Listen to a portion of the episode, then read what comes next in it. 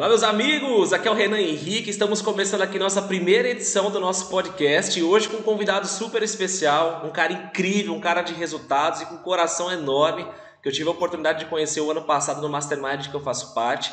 Esse cara que eu tô falando tá aqui com a gente, é o Juliano Leme. Ele é fundador e sócio da Interap. O cara tem mais de 15 anos de experiência no marketing digital.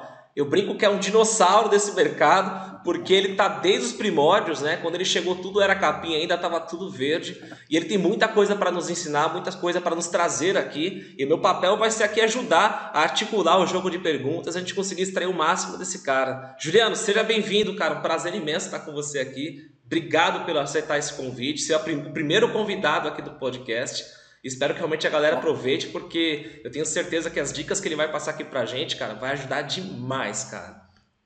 Cara, primeiramente, muito obrigado pelo carinho aí, Renan. É, a gente se conheceu e se conectou muito no Mastermind pela nossa jornada, né? Pelo nosso tempo de estrada.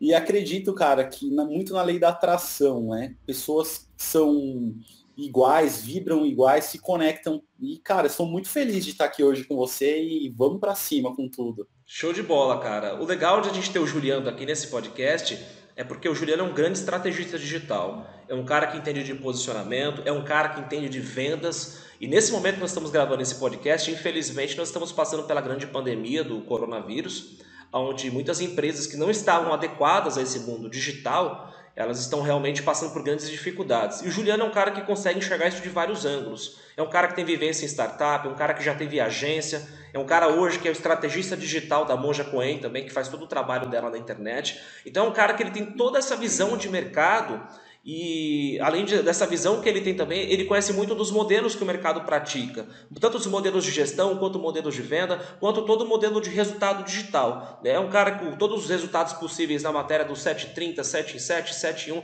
cara que já alcançou todas essas métricas, então ele consegue olhar o mercado por várias vertentes e vai poder nos ajudar aqui, de certa forma, a entender mais qual que é o jogo a, a curto, longo prazo e quais são as atitudes que a gente precisa ter para ter sucesso nesse mercado, no nosso trabalho. E antes de tudo, Juliano, conta um pouquinho da nossa jornada. Eu sei que você, da sua jornada, né? eu sei que você teve uma agência, você começou lá atrás. Conta um pouquinho para a galera essa jornada, por onde tudo começou.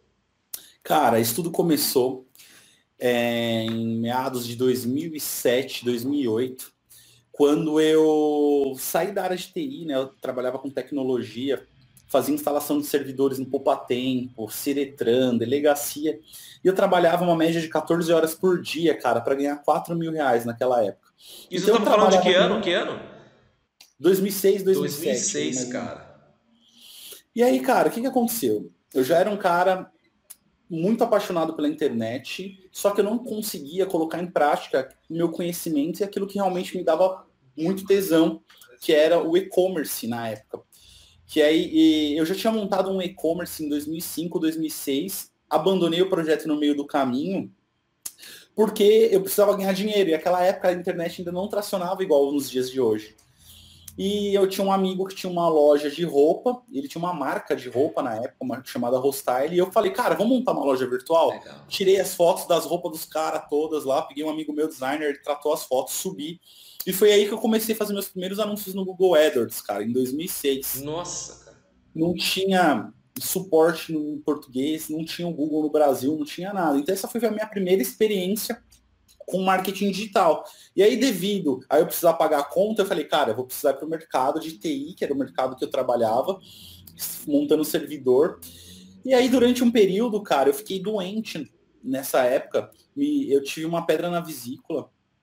E aí, cara, fiquei internado, passei um período muito crítico na minha vida. E eu falei, cara, não quero mais fazer isso, não quero mais ficar na rua. Foi aí onde eu comecei a trabalhar com marketing digital. Eu vi um anúncio no jornal, eu e um amigo meu, que o Estadão, sabe o jornal Estadão? Sim. Eles tinham um grupo chamado ESP Media. O que, que é o ESP Media? É onde eles vendiam publicidade para pequenas empresas. E lá estava escrito, precisa de empresas para fazer sites prestar serviço para o West Media. Então a West Media vendia, eu executava para o cliente deles, entendeu? E aí tudo começou, cara. Eu e o Júnior, um grande amigo meu, a gente foi sócio nessa época, a gente montou nossa primeira empresinha de site. Lá atrás, 2007. De tudo no dedo, HTML, aquela coisa tal, como é que era nessa, nessa, nessa, tudo época? Tudo no dedo, cara. HTML na unha, tudo na unha, cara. A gente pegava o Photoshop. E isso é engraçado porque é assim que eu trabalho até nos dias de hoje. Os caras perguntam, como que vocês fazem as páginas de vocês da CPLs, páginas de venda? Cara, igual eu fazia lá em 2007. Não mudou nada, Tudo cara. raiz, cara tudo raizão e a gente gosta de trabalhar nesse modelo raiz porque a gente tem controle, né? Eu gosto de umas coisas wizards, mas o raiz nada supera o raiz, né, cara? Porque o raiz é seu, né, cara? Você tem controle sobre aquilo. Então comecei a minha jornada aí, montei, aí eu, eu, eu, vi que valia mais a pena eu prestar serviço direto para os clientes do que ficar prestando serviço para a UESP, porque a UESP terceirizava o serviço, só vendiam. Então eles ganhavam, na, comecei... eles ganhavam na ponta isso, né? eles vendiam o teu serviço para esses caras e Justamente, ganhavam na ponta. E eu, quando eu saquei, eu era muito novo essa época, né? Tinha uns 25 anos, 26 mais ou menos. Não tinha muita experiência com empreendedorismo e as fichas começaram a cair aos poucos, né? E aí eu comecei e falei, não, opa, tem algo errado, vou, ver, vou prestar serviço direto. Aí eu rompi a minha sociedade com o Júnior nessa época da West Media, segui minha carreira solo e a Interap começou a crescer. Porque antes de eu prestar serviço na área de tecnologia, eu tive uma história muito legal, cara, que as coisas vão se conectando na nossa vida. Como é importante tudo que a gente faz, a nossa Exatamente, jornada, né? Cara. Quando eu tinha 17 anos, cara, minha mãe chegou em mim e falou assim, Juliano, final do ano, por que você não vai num shopping tentar arrumar emprego de temporário numas lojinhas dessa para você vender e ganhar um dinheirinho no final do ano? Aí eu, eu sempre fui um cara que sempre ouvi muito a minha mãe. Cara, e fui prestar, é, fui levar meu currículo em lojas do shopping e arrumei um contrato temporário na World Tennis, sabe? Essa Nossa, loja de tênis. Tem aí nos shoppings até hoje, cara. Tem, cara. E aí o que, que acontece? Eu fui. E eu fui atleta, né? Então eu sou um cara muito competitivo nesse, nesse sentido, cara. Arrumei um emprego na World Tennis e em um mês, cara, eu virei gerente da loja. Eu vendi 45 mil reais de tênis. Nossa, cara. Cara, e chamou a atenção dos caras lá Fiquei um período na World Tênis trabalhando, que eu vendi tênis, eu era muito rato nas vendas, Legal. cara, aprendi a vender. E isso me ajudou depois com marketing digital, né, cara? Porque eu aprendi a negociar. Eu, nego... eu comecei negociando tênis, depois eu comecei a negociar os sites que eu produzia. Olha que bacana. Aí depois, os... depois do site veio o SEO, depois veio o AdWords, essa coisa toda foi acontecendo. Fui me especializando. Eu sou amigo do Ricota desde 2008 para 2009 ali. O Ricota lançou o primeiro curso de SEO dele, eu estava lá na primeira turma dele. Então, eu, eu, eu acompanhei toda essa jornada do marketing digital no Brasil. Eu passei por todas essas etapas, por todas essas fases. E comecei a prestar serviço, gerava lead para empresa, fazia um site aqui, fazia não sei o que e tal. E aí, no, no primeiro momento, eu estava muito feliz, cara. Por que muito feliz? Que eu consegui ter lá meus comecei com 1, 2, 3, 5, 10, 15, 20, 30, 40, já, tive, já cheguei a ter quase 50 clientes simultâneos. E sempre eu trabalhei num modelo muito enxuto. O máximo de funcionários que eu tive foram 12 na época. Então, cara, minha empresa faturava ali 40, 50 mil reais, pagava todo mundo, tinha um pouquinho de caixa, sobrava 20, 30 mil para mim por mês. Porra, tava muito feliz com esse dinheiro. Só que chegou um momento que o dinheiro perdeu muito sentido para mim, porque eu comecei a ser muito cobrado, eu já tinha conquistado minhas coisas, já tinha comprado apartamento, já tinha meu, um bom carro, já tinha todas as minhas coisas. E aí, cara, o dinheiro parou de ser o meu motivo, parou de me motivar. E os clientes e os problemas começaram a pesar muito para mim. Tava até conversando, comentando com você nos bastidores, eu perdi em 2014 a metade da minha sobrancelha de estresse, cara. Imagino, cara. E aí, eu perdi o tesão pelo meu negócio. Eu perdi a vontade de fazer aquilo. Entendeu? E aí, cara, eu tive que me reinventar. Continuei nessa vida, a trancos e barrancos, tendo um clientinho aqui, um clientinho ali. E 2015, 2016, eu me reuni com o Rony, com o Júnior, com o Éder Prado, a gente já era muito amigo dos bastidores, de se encontrar em eventos. Só, só, em... só um parênteses até, inclusive, né? Todos esses caras que eles estão falando são pessoas que você precisa seguir, tá? Tanto o Rony Saran, quanto o Éder Prado, o Júnior também que ele está mencionando. Eu vou deixar aqui nos comentários do vídeo o Instagram desses caras, porque são pessoas que também trabalham no marketing digital com muita potencialidade, são pessoas de resultados, e são pessoas que fazem parte de toda essa história também. Né? A gente vê muito aquela coisa que está no vídeo, aquilo que está aparecendo aí hoje em alta, mas tem muita gente que está por trás aí que são pessoas de grande resultado que você nem imagina quem são. Tá? Então faz muito sentido isso.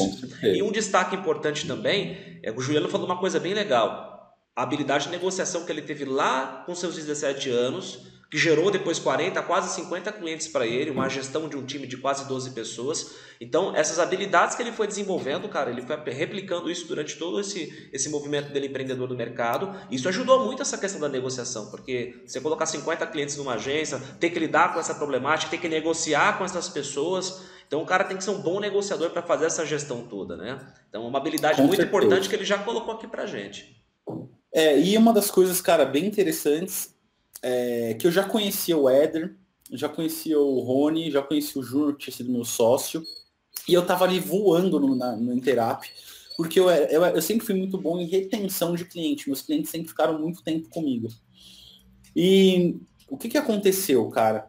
Em 2012, voltando um pouquinho, o Éder me chamou, Ju, vamos comigo num evento Afiliados Brasil, tô entrando nesse mercado de full produto e tal. Cara, eu olhava pro Éder, dava risada, eu falava, meu, isso daí não vai dar nada, isso daí é pirâmide. e o Éder trocava muita ideia comigo, porque eu já fazia Facebook Ads há um tempo, a gente ficava conversando, dava uns dicas, trocava figurinha e tal. E, cara, foi muito engraçado, porque eu tirei sarro dele lá atrás, né? E o Éder começou a performar nesse mercado logo uns dois anos depois, começou a ganhar dinheiro, começou a entrar nesse mundo aí de, de, de produto digital. E o tempo foi passando eu continuei com meus clientes, continuei com as minhas coisas. E aí em 2016 a gente se reuniu e falou, vamos para o Vale do Silício? Qual era o objetivo? O objetivo era a gente conhecer a cultura dos caras, é, era conhecer o modelo deles, por que, que eles performavam muito bem, qual que era. A gente tinha muita, muita curiosidade em descobrir qual que é a fórmula mágica para os caras terem sucesso nos negócios deles. E a maioria das empresas de sucesso hoje de tecnologia vem muitas lá do Vale do Silício, né? E a gente foi para lá, cara, e a gente descobriu que o que move muito os caras é a cultura da comunidade, que é a cultura da contribuição. Os caras ficam muito em startup, muito em cafés, muitos lugares e um ajuda o outro. Você chegar lá é muito legal, cara, porque as pessoas se ajudam. Eles são muito colaborativos. E a gente visitou várias empresas, a gente foi preso lá no Googleplex, que a gente pegou aquelas bicicletinhas dos caras lá e não podia. Foi expulso do Facebook. Olha. Entramos lá no Facebook sem ter agendado. Os caras convidaram a gente a se retirar lá do Facebook. Foi muito louco. Então a gente tem muita história para contar, mas o que mais vingou mesmo foi isso. E foi lá que eu conversando sobre as minhas dores como empreendedor, sobre as minhas dores como dono de agência de mercado, do mercado de marketing digital, que resol... a gente resolveu virar sócio, que o Rony tinha as mesmas dores. Entendeu? Então essa viagem aproximou aí... vocês no ponto que vocês se tornaram sócios da Interap. Foi nessa viagem que isso tudo fez sentido para vocês. Foi, como que aconteceu? Eu e o Rony lá falando das dores um do outro, e o Éder chegou e falou, mano, vocês têm a mesma dor, porque vocês não viram sócio? Pelo menos alivia o fardo de vocês. O Éder fez esse comentário. Beleza, passou. Aí eu voltei pro Brasil, Interap rolando ali e veio um cara, me mandou um e-mail, ah, quero comprar a sua agência. Eu falei, caramba, mano, onde esse cara veio? O cara falou que ia comprar minha agência. Aí esse cara veio, é, fez uma proposta para mim, eu falei, mano, legal sua proposta, gostei, só que eu não dou conta sozinho. Aí eu chamei o Rony, Rony, agora é a hora, velho. Tem um cara querendo comprar Interap, um investidor, assim, assim, assado. Você quer entrar? Aí o Rony falou, meu, vamos embora. E concluindo, esse sócio chegou, entrou, fez um investimento inicial para a gente montar uma estrutura, aquela coisa toda, só que chegou no meio do caminho o cara não queria mais aportar. A gente falou, Rony, vamos sacar e devolver o dinheiro do cara e vamos seguir nós dois. Beleza. Continu, continuamos, a gente rodou vários clientinhos ainda. E aí em 2017, cara, o Leandro Aguiari, que é um cara muito reconhecido no mercado de infoprodutos, eu conheço ele há muitos anos, desde a época desde 2009, mais ou menos, 2010, eu já conhecia ele quando ele era produtor musical. Porque eu tocava guitarra na igreja e eu conhecia ele da igreja. E aí, cara, um dia eu vi ele postando lá no Facebook, no seu, 2014, ah, não sei o que lá do Fórmula de Lançamento, Érico Rocha. Eu falei, nossa, o cara entrou no mercado. Aí a gente marcou, se encontrou, fomos conversar sobre negócio e tal, e passou mais um tempo, ele começou a lançar os projetinhos dele, eu continuei. Aí em 2017 ele me chamou, meu, você não quer me ajudar com o Curi? Eu parei de prestar serviços, virei sócio do Augusto Cury e preciso de alguém para me ajudar no tráfego. Eu comecei a ajudar ele e a Samara no tráfego essa época. Aí eu cheguei na Samara, a Samara, pô, Ju, os resultados que eu tô tendo aqui com você, eu já tava tendo, não sei o que, não sei o que lá. é, pô, eu vou tocar aqui sozinha. Daí eu falei para ela, ô Samara, vamos fazer o seguinte, deixa eu ser afiliado de vocês. Ela deixou a gente ser afiliado. Pausa, segura aí, segura aí. Esse é um ponto muito bacana da história do Juliano, cara. Porque ele começou, antes de ser infoprodutor, né, que é a linguagem que a gente usa do produtor do mercado, ele foi afiliado, cara. E só que ele não foi um afiliado, ele foi o top dos top dos afiliados, cara. Então assim, você que está começando hoje nesse mercado, está assistindo esse podcast, cara, esse cara aqui ele começou como afiliado. E ele começou como afiliado e chegou ao topo dos afiliados. E aí tem uma grande sacada nessa história, né? É, muito louco, cara. Aí o que, que aconteceu? A gente estava meio desanimado e o Rony, a gente ia deixar para lá. O Rony chegou em mim e falou, Ju, seguinte, eu vou fazer um teste lá de casa. A gente tem um cartão aqui da Interac com 30 mil reais de crédito. Vamos fazer um teste, vou começar a rodar as campanhas de casa. Eu já estava desanimado que estava rodando o tráfego lá do Curi. A parada acabou não rolando muito bem. A gente saiu, pedi para ser afiliado. Vamos testar. Aí o Rony foi da casa dele e começou a fazer as primeiras campanhas, cara, de tráfego. E aí ele falou, mano, preciso te mostrar um negócio. Me mostrou. Cara, passaram uma semana, duas semanas, o Rony tocando as campanhas da casa dele, sozinho. eu tocando a agência sozinho, e eu tocando a agência, que a gente chamou de cliente aqui, ele tocando lá da casa dele sozinho o tráfego do, do, dos infoprodutos. A gente faturou em 14 dias, cara. O que demoraria três meses para a gente faturar tendo cliente Você tá tradicional. Justamente. Porque nossos FIIs eram 2 mil, 3 mil, 5 mil. Cara, a gente atendia pequena e média empresa. E aí com o Curi, cara, a gente fez na primeira rodada mais de 100 mil reais. Nossa. Na segunda rodada, 200 e poucos mil. A gente chegou a faturar mais de 500 mil, cara, com o Curi. Porque a gente pegou 30 mil do cartão, pagou os 30 mil, reinvestiu, a gente não tirou dinheiro e começou a reinvestir, reinvestir, reinvestir, reinvestir. Isso como afiliado Hoje, dele, isso como afiliado. Isso como afiliado. Aí chegou um momento que eles pararam, eles não queriam mais ter afiliados porque para eles não valiam mais a pena dividir receita né, com afiliado, porque o, cara já tinha muito nome, já tinha um capital, conseguiram uma linha de crédito do Facebook e liberaram e cortaram os afiliados. E o Rony falou, mano, ferrou, e agora? O que, que a gente vai fazer? Cara, eu lembro até hoje, o dia que a gente. Eu tinha marcado uma reunião com o neto da Monja Coen, já tinha visitado a Monja, quem não sabe, hoje a gente é sócio da Monja Coen eu recebi a ligação da Samara falando, meu, a gente não vai ter mais afiliado. Cara. Foi o dia que eu tava sentando para conversar a primeira vez com a Monja Queen, cara. Você tava sentindo alguma coisa já? Ou realmente essa visão sua já tava se antecipando? Cara, isso aqui daqui a pouco cara, a longo prazo não vai rolar, eu preciso montar minha estrutura. Como que foi essa, essa percepção? Cara, porque eu sempre, eu, eu sou empresário, empreendedor, e eu sempre tive vários, várias cestas, eh, vários ovos mesma, dentro de várias cestas, cara. Eu nunca gostei de depender exclusivamente de um único projeto. Porque eu, eu sei que se aquilo desse ruim, eu ia quebrar, né? Então a minha mentalidade de empreendedor falou muito mais alto, porque já não era aventureiro no mundo dos negócios. Eu já sabia o que eu estava fazendo, já sabia como que funcionava. E aí já comecei a buscar outros. Eu, pensava na minha cabeça, eu tenho que ter um Augusto Cury para mim. E eu consegui identificar que a Monja Coen tinha o mesmo arquétipo aí, o mesmo estereótipo do Curi. Entendeu?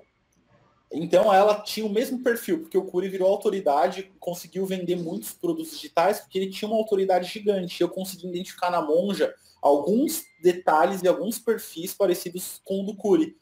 Autora de vários livros, palestrante, tarará. Eu comecei a listar tudo que o Curi fazia e, e comecei a ver aquilo na Monja. É que legal entendeu? Tem uma história muito louca também que me motivou, mas outro dia eu conto essa história.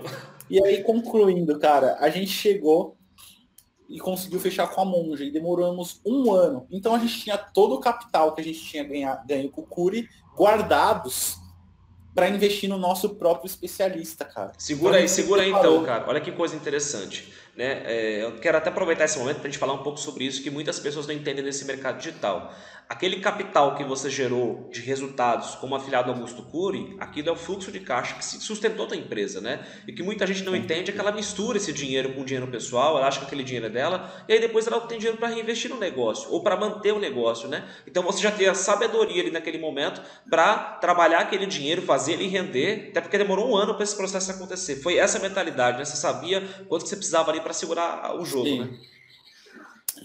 Por quê? A gente pensou, pô, para pra gente conseguir fechar com um especialista grande, que tem o mesmo nível do Augusto Cury, eu não, não adianta só chegar com conhecimento. Eu já tinha case, porque eu já, tinha, eu já fazia Augusto Cury. Eu precisava chegar com capital. Porque quando você fala, eu sei fazer e ainda vou colocar meu dinheiro, a pessoa vai falar o quê? Ela fala, caramba, o cara quer investir em mim. Então você ganha credibilidade com isso, entendeu? E foi o que a gente fez.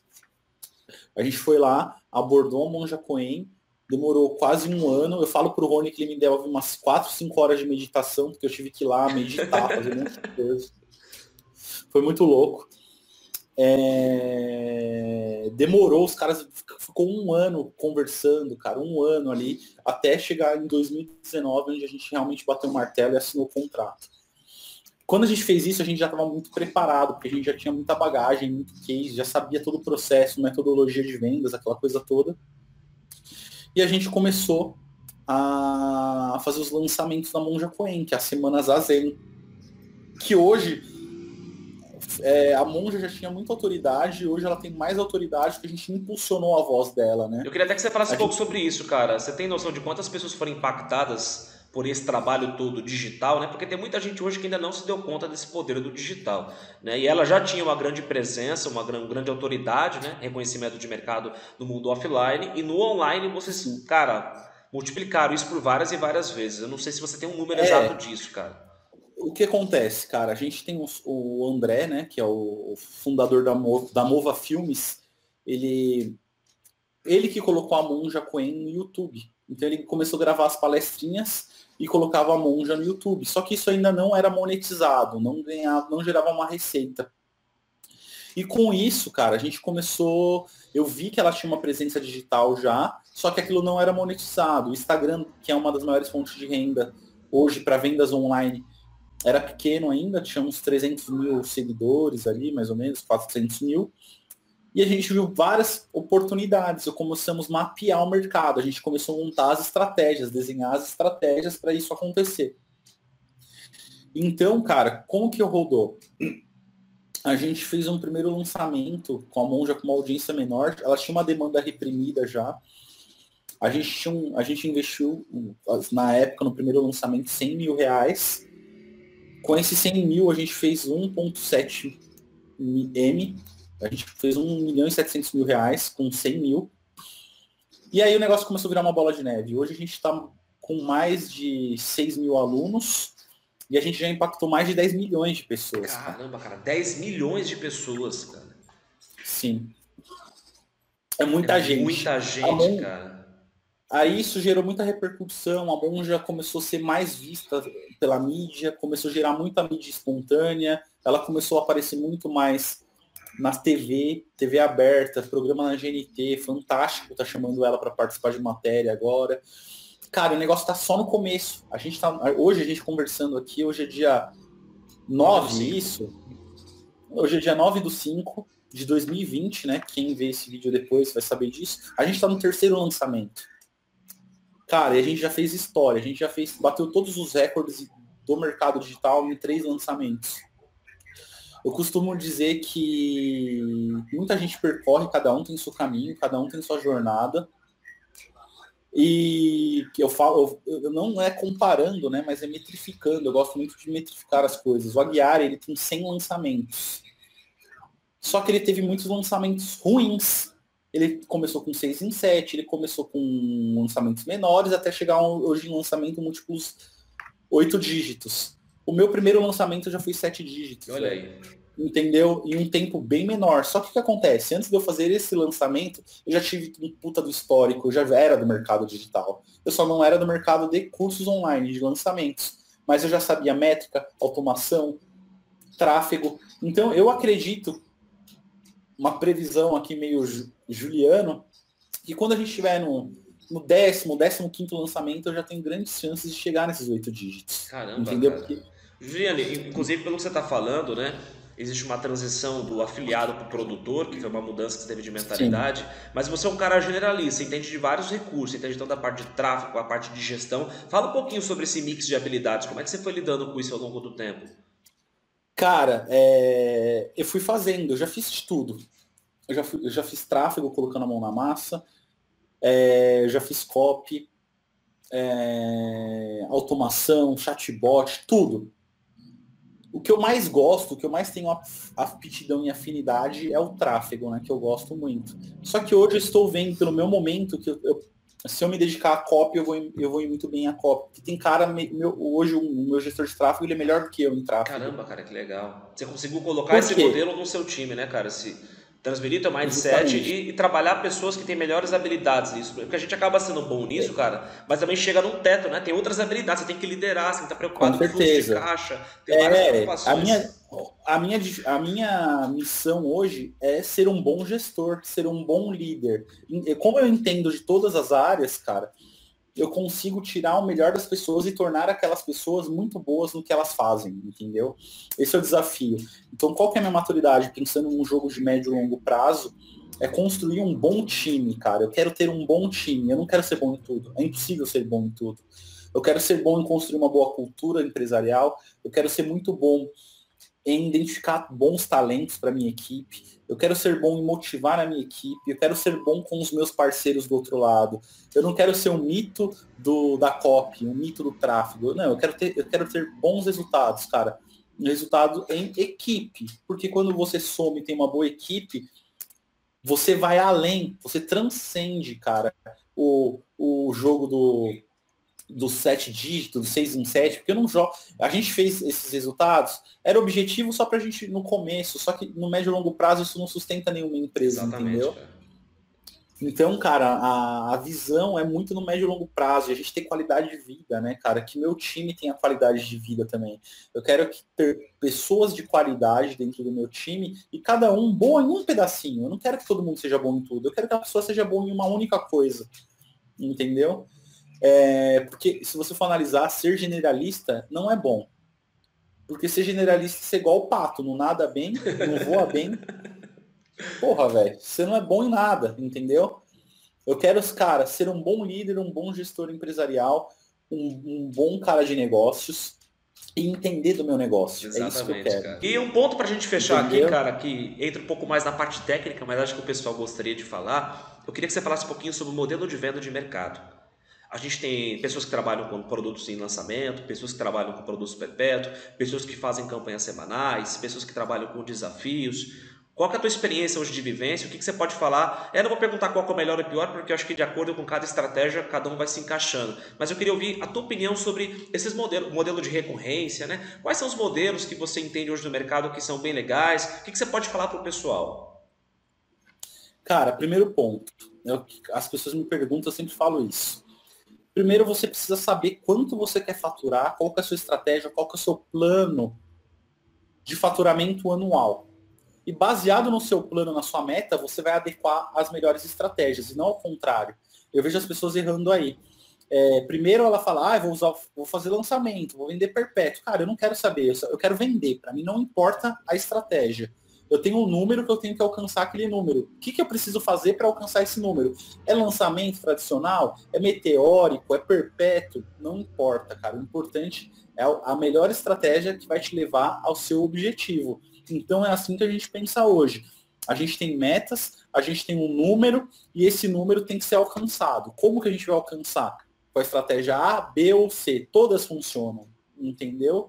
Você tem que adequar ela à sua realidade. Hoje eu trabalho com perpétuo, eu trabalho com lançamento, eu trabalho com meteórico.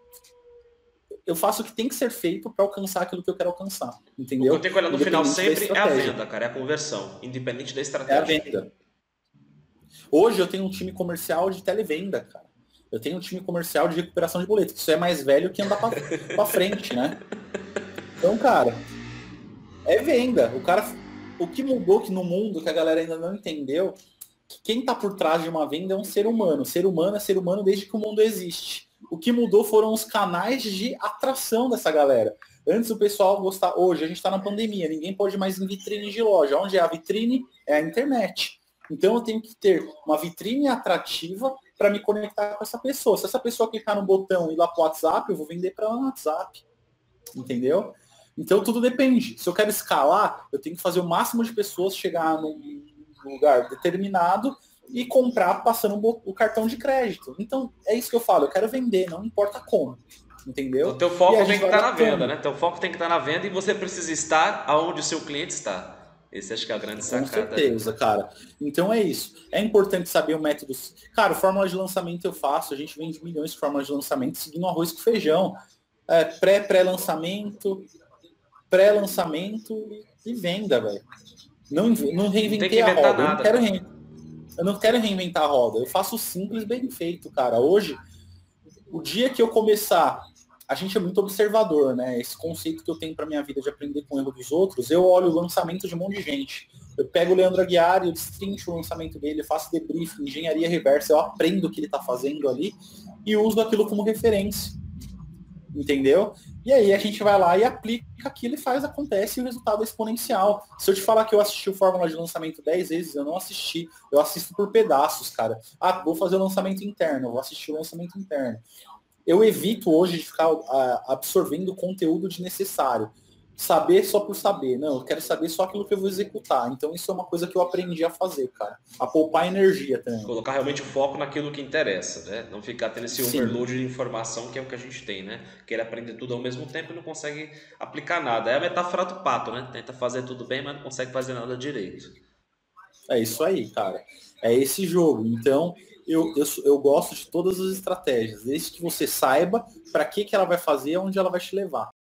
Juliane, aproveitando esse ponto, cara, dentro dessa trajetória que você trouxe pra gente, qual que foi o grande ponto de virada, cara, da tua vida? Tem um ponto de virada dentro dessa linha? Qual foi o grande ponto de virada que impulsionou você para esse movimento todo de mudança? Cara, foi o nascimento do meu filho. Pô, cara, que legal. Quando meu filho nasceu, cara, eu virei uma chave muito, muito forte dentro de mim, que eu me comprometi com o resultado. Eu determinei que não queria ser um cara mediano, velho. Entendeu? Então eu falei, meu filho nasceu, a Interap lá no começo de 2007 virou outra Interap, entendeu? E mesmo meu filho tendo nascendo, cara, demorou para essa ficha virar. Não foi instantâneo, no dia que ele nasceu virou a chave, não foi no decorrer, foi no trajeto. Cara, eu tinha minha agência lá no começo, com a West Media, mas eu era um pagador de boleto. O que, que é ser um pagador de boleto? Eu não prosperava, eu não era uma pessoa próspera, cara. Eu era um pagador de conta, velho. Isso é uma coisa muito foda. A minha vida financeira era instável. E aí eu via meu filho crescendo, eu queria colocar ele numa boa escola, não tinha dinheiro. Eu vivia atrasando as minhas contas. Eu vivia eu não conseguia realizar pequenos sonhos, eu não conseguia fazer uma viagem, não conseguia fazer nada. Isso começou a gerar uma insatisfação violenta dentro de mim, cara. Falei, cara, eu não quero isso para minha vida. E aí meu primeiro desafio foi colocar meu filho numa boa escola, numa escola particular muito boa. E eu coloquei algumas metas de vida e falei que ia acontecer. Cara, eu virei um tubarão, velho. Aí Caramba. minha vida virou. A hora que eu consegui entender isso, isso fez toda a diferença na minha vida, entendeu? Então, eu tive muitos altos e baixos, quebrei empresa, recomecei, aquela coisa toda. Hoje eu tô no infoproduto. Então, cara, não foi nada fácil, cara, nada simples. Eu falo também da minha fase, da minha história de vida, que meu pai era alcoólatra. E eu vi, olhava pro meu pai jogado naquela sarjeta, às vezes quando ia pegar ele. E aquilo gerava uma insatisfação absurda dentro de mim, que eu falava, eu não quero ser igual meu pai. Meu pai nunca ajudou a gente em nada. Minha mãe chegou a trabalhar em dois, três empregos. E, eu, e isso começou a vir. Eu comecei a olhar essas coisas, cara, e comecei a gerar pontos de insatisfação na minha vida, velho. E isso começou a me ser um combustível para levar onde eu estou. Virou hoje, uma entendeu? força, cara, né? Isso virou uma força que te impulsionou e trouxe essa determinação e te deu, trouxe também uma visão. Você sabia exatamente onde você queria chegar. Então isso te repelia, é. né, cara? Essas coisas realmente serviram como uma mola para te fazer chegar longe, cara. Legal. Com certeza, cara. E eu, eu consegui desenvolver uma habilidade de transformar, cara, coisas negativas na minha vida em coisas positivas. Tudo que acontece de ruim, eu uso como combustível para conseguir alguma coisa melhor, entendeu? Porra, velho, sei lá. Com, meu pai era um cara alcoólatra. Eu usei isso como motivador para eu ser um cara bem sucedido meu filho nasceu, porra, não foi ruim, mas eu não era preparado, fui pai com 19 anos. Isso me levou a um outro nível. Então, todos os eventos da minha vida que me, lev... que me trouxeram alguma dor, que me trouxeram algo negativo, eu consegui transformar em algo positivo para impulsionar algum objetivo, alguma meta de vida, entendeu? Então, cara, o bacana dessa história toda é que você encontrou nessa força a determinação para conseguir escrever essas novas histórias a partir desse ponto. E aproveitando esse gancho também de mudança, né? Para uma pessoa hoje que está nesse mercado, talvez está começando, a gente tem vários públicos aqui, pessoas que estão no nível mais avançado. Qual é a maior sacada que você tirou de todo esse, todo esse aprendizado, cara? Se tivesse que deixar alguma coisa, uma frase de para-choque de caminhão, ou algo que ficasse ali no, né, estampado ali para qualquer pessoa conseguir enxergar, cara. Qual seria o grande conceito que você passaria para essas pessoas, cara? Renan, vai acabar minha bateria. Um Segura minuto, aí. Só ligar aqui. Segura aí, calma aí. Esse daí tá igual o, o João Kleber lá naquele. Para, para, para, dele. para tudo. Para, para, para, para, para. Aí o cara dá uma meditadinha e vai ficar legal. Essa, essa, essa daí eu vou dar uma resposta bem legal. Oh. Vou contar uma história aqui muito louca. Show de bola, cara.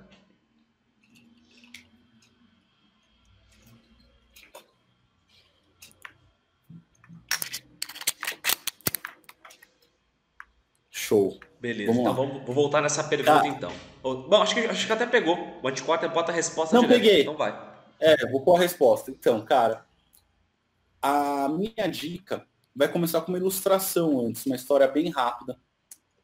Quando eu tinha 12 anos de idade, cara, é... eu, eu, fui, eu, eu, era um cara alto, já tinha 1,83m com 12 Caramba, anos, eu tenho 1,84m. Então, eu cresci tudo de uma vez. Com 12 anos eu já, já alcancei meu, minha estatura máxima. E eu morava próximo ao clube da Volks, em São Bernardo do Campo. E minha mãe sempre trabalhando muito, meu pai era separado da minha mãe e tal, aquela coisa toda. A minha mãe fez, é, virou sócia do clube, porque ela falava, olha, enquanto eu trabalho, pelo menos eles vão estar lá no clube, no clube tem pessoas boas, aquela coisa toda.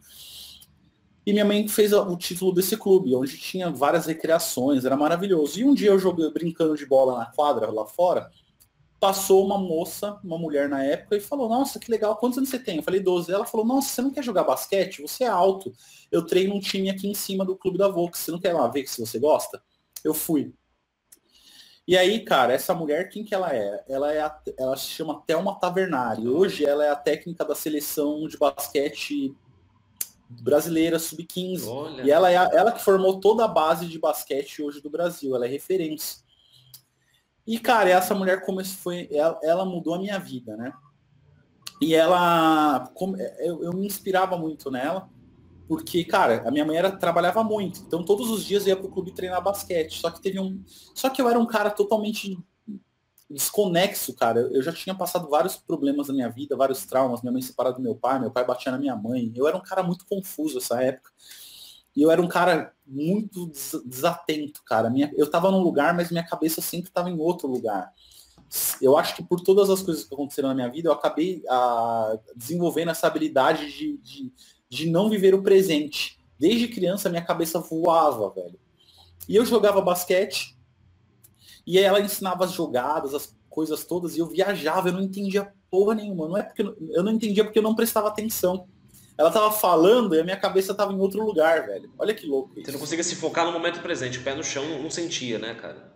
Não conseguia, velho. Eu não conseguia.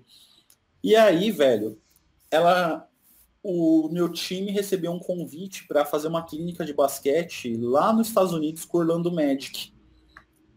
E todos os meninos iam, o clube ia pagar, cara, o clube ia pagar a grana pra galera aí. E a, a, os familiares das, dos, dos, alunos, dos jogadores, iam, iam pagar só uma taxa mínima lá, enfim. E aí, cara, eu felizão, porque ia para os Estados Unidos, tal, tal, tal. A treinadora reuniu todo mundo, chamou minha mãe lá, ela falou, olha, é o seguinte, eu queria muito levar o Juliano, mas eu não vou levar o Juliano, porque é mais fácil uma vaca voar do que o Juliano jogar basquete. Caramba. Mano, ela falou isso, velho. E aí ela me dispensou do time, porque eu tinha, eu era alto, tinha corpo, só que eu era uma topeira, velho. Caramba, cara. Porque, porque eu não conseguia executar as coisas que ela ensinava. Cara, como eu não conseguia, isso gerou uma insatisfação violenta dentro de mim, velho. Porque quando ela falou aquilo, ativou um, algo dentro de mim que eu falei, agora eu vou provar para essa filha da puta, modo de dizer, que eu sei fazer essa parada. E eu fui buscar um outro time lá em São Paulo, é, em São Bernardo, lá no Rude Ramos, que era o clube dos meninos. E isso gerou uma insatisfação muito grande dentro de mim. Eu fiquei um ano jogando lá no Meninos. focado, tal, tal, tal. E no outro ano, todo ano tem teste para novos jogadores passarem na peneira. Mano, eu voltei arrebentando. Virei titular do meu quarto lá no meu time, que na época era obrigado a jogar cinco meninos em cada tempo, né? Consegui isso. E no meio desse caminho todo, os moleques colocaram o meu apelido de errado, velho. Por isso que eu uso o jargão na minha, nos meus cursos, o errado que deu certo. Isso começou no basquete, porque a o treinador explicava as jogadas, dava, eu, eu não entendia. E, e, muitas vezes eu fazia as coisas erradas dar certo. Ela ensinava uma jogada, eu ia lá, fazia do meu jeito e dava certo, velho. E aí pegou meu apelido de errado.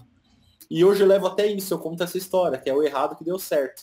Tanto que um dia, quando eu for lançar um livro, velho, vai ter uma vaca voando, enterrando numa cesta de basquete, o errado que deu certo. já tem a capa prontinha aí, já tem a capa prontinha. Na minha cabeça, na minha cabeça eu já tenho. Então, o que, que aconteceu, cara? A minha vida, hoje é uma coisa que eu luto sempre para ressignificar na minha vida, que é transformar coisas ruins em coisas boas. Só que eu cheguei num momento da minha vida, num nível de maturidade, que eu não quero mais ser desafiado para poder ter resultado, entendeu? Agora eu quero constância. Então, é legal você aprender com seus erros? Demais. Erra, erre rápido, implemente rápido, teste, faça essa coisa que todo mundo fala, mentalidade de growth hacking, não sei o quê. Só que hoje eu tô num modelo, cara, que eu quero aprender com o erro dos outros. Eu cansei de aprender com meus erros. Exatamente. Eu já errei pra cacete. Quando você erra, você sofre. O erro gera uma consequência. Todo erro deixa uma cicatriz. Entendeu? Então hoje, eu, eu quando você vai ficando mais velho, você começa a ter uma visão diferente sobre o erro. Eu quero aprender com o seu erro, Renan. Eu quero aprender com meus erros que eu já tive. E se é algo que eu ainda não errei, eu pretendo não ficar errando de novo. Eu, eu quero buscar informação. Hoje eu participo de grupos de mastermind, de grupos de mentoria, essa coisa toda. Por quê? Porque eu cansei de errar, velho. Ah, tem que fazer, tem que errar, que não sei o quê. Né, né, né. Legal, tem, mas em uma época da minha vida. Hoje eu cheguei numa época que eu não quero mais ficar errando. Eu quero aprender com o erro dos outros. Então eu pago mentoria, eu pago mastermind, eu me conecto com pessoas que já passaram pelo que eu passei para eu aprender. Então a minha dica é, gente, legal, errar é bom, é muito bom, mas se você puder pagar para aprender com o erro de alguém, faça isso, cara. Isso foi uma das coisas que mudou meu jogo. Entendeu? Para ilustrar tá essa, esse, esse, esse caso que você está falando, eu vou deixar uma história aqui também pro pessoal, que é de um rapaz que ele saiu para caçar numa tarde ele acabou descendo mata abaixo quando encontrou com uma onça, ele acabou se perdendo no meio dessa, dessa floresta, né? dessa mata. E aí começou a tentar procurar uma saída, porque ele não estava conseguindo voltar. Até que ele encontrou um senhor com a roupa toda suja, bem barbudo, né? cabeludo. E ele viu de longe aquele senhor e começou a gritar, o meu senhor! E o senhor foi andando na direção dele. Eu estou perdido aqui, desci aqui para caçar e acabei me perdendo. Como é que eu faço para sair daqui? E o senhor olhou para ele e falou assim, meu amigo, se eu soubesse, já tinha saído. Aí ele olhou para o senhor e falou: ah, então deixa para lá, e virou de costas. Aí o senhor falou assim para ele: meu amigo, eu não sei como não sair daqui, mas eu posso te poupar cinco anos procurando uma saída. Eu já sei para onde você não deve ir. Então todo mundo sai para alguma coisa, nem que seja de mau exemplo. Né? Então a gente consegue aprender com as pessoas no geral. E que bacana essa coisa da Total. mentoria, né? Que essa, esse é o fundamento que você buscou procurarem pessoas que têm já modelos prontos e que conhecem caminhos e que podem te ajudar a encurtar isso, porque o tempo passa, cara. A gente não tem tempo para ficar esperando as coisas acontecerem para a gente tirar o melhor proveito, né? Então você está encurtando os teus caminhos com a experiência alheia. Com certeza, cara. Então minha frase do caminhão é aprenda com o erro dos outros. É isso. E aí, pra gente fechar, cara, como é que o pessoal que está aqui assistindo faz para te encontrar? Como é que eu acho Juliano Leme nas redes sociais? Por onde que eu começo a essa procura ao Juliano Leme? Cara, me segue no Instagram, é arroba juliano.leme. Vai aparecer aqui na tela. Encontrar lá. Tá? Vai aparecer Legal. aqui na tela.